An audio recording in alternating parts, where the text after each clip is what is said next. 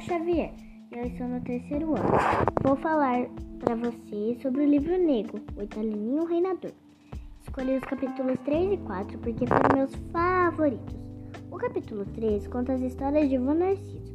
É muito legal, porque o Vô Narciso conta várias histórias do folclore, como Curupira, a Yara, o Saci e o Boto Cor-de-Rosa.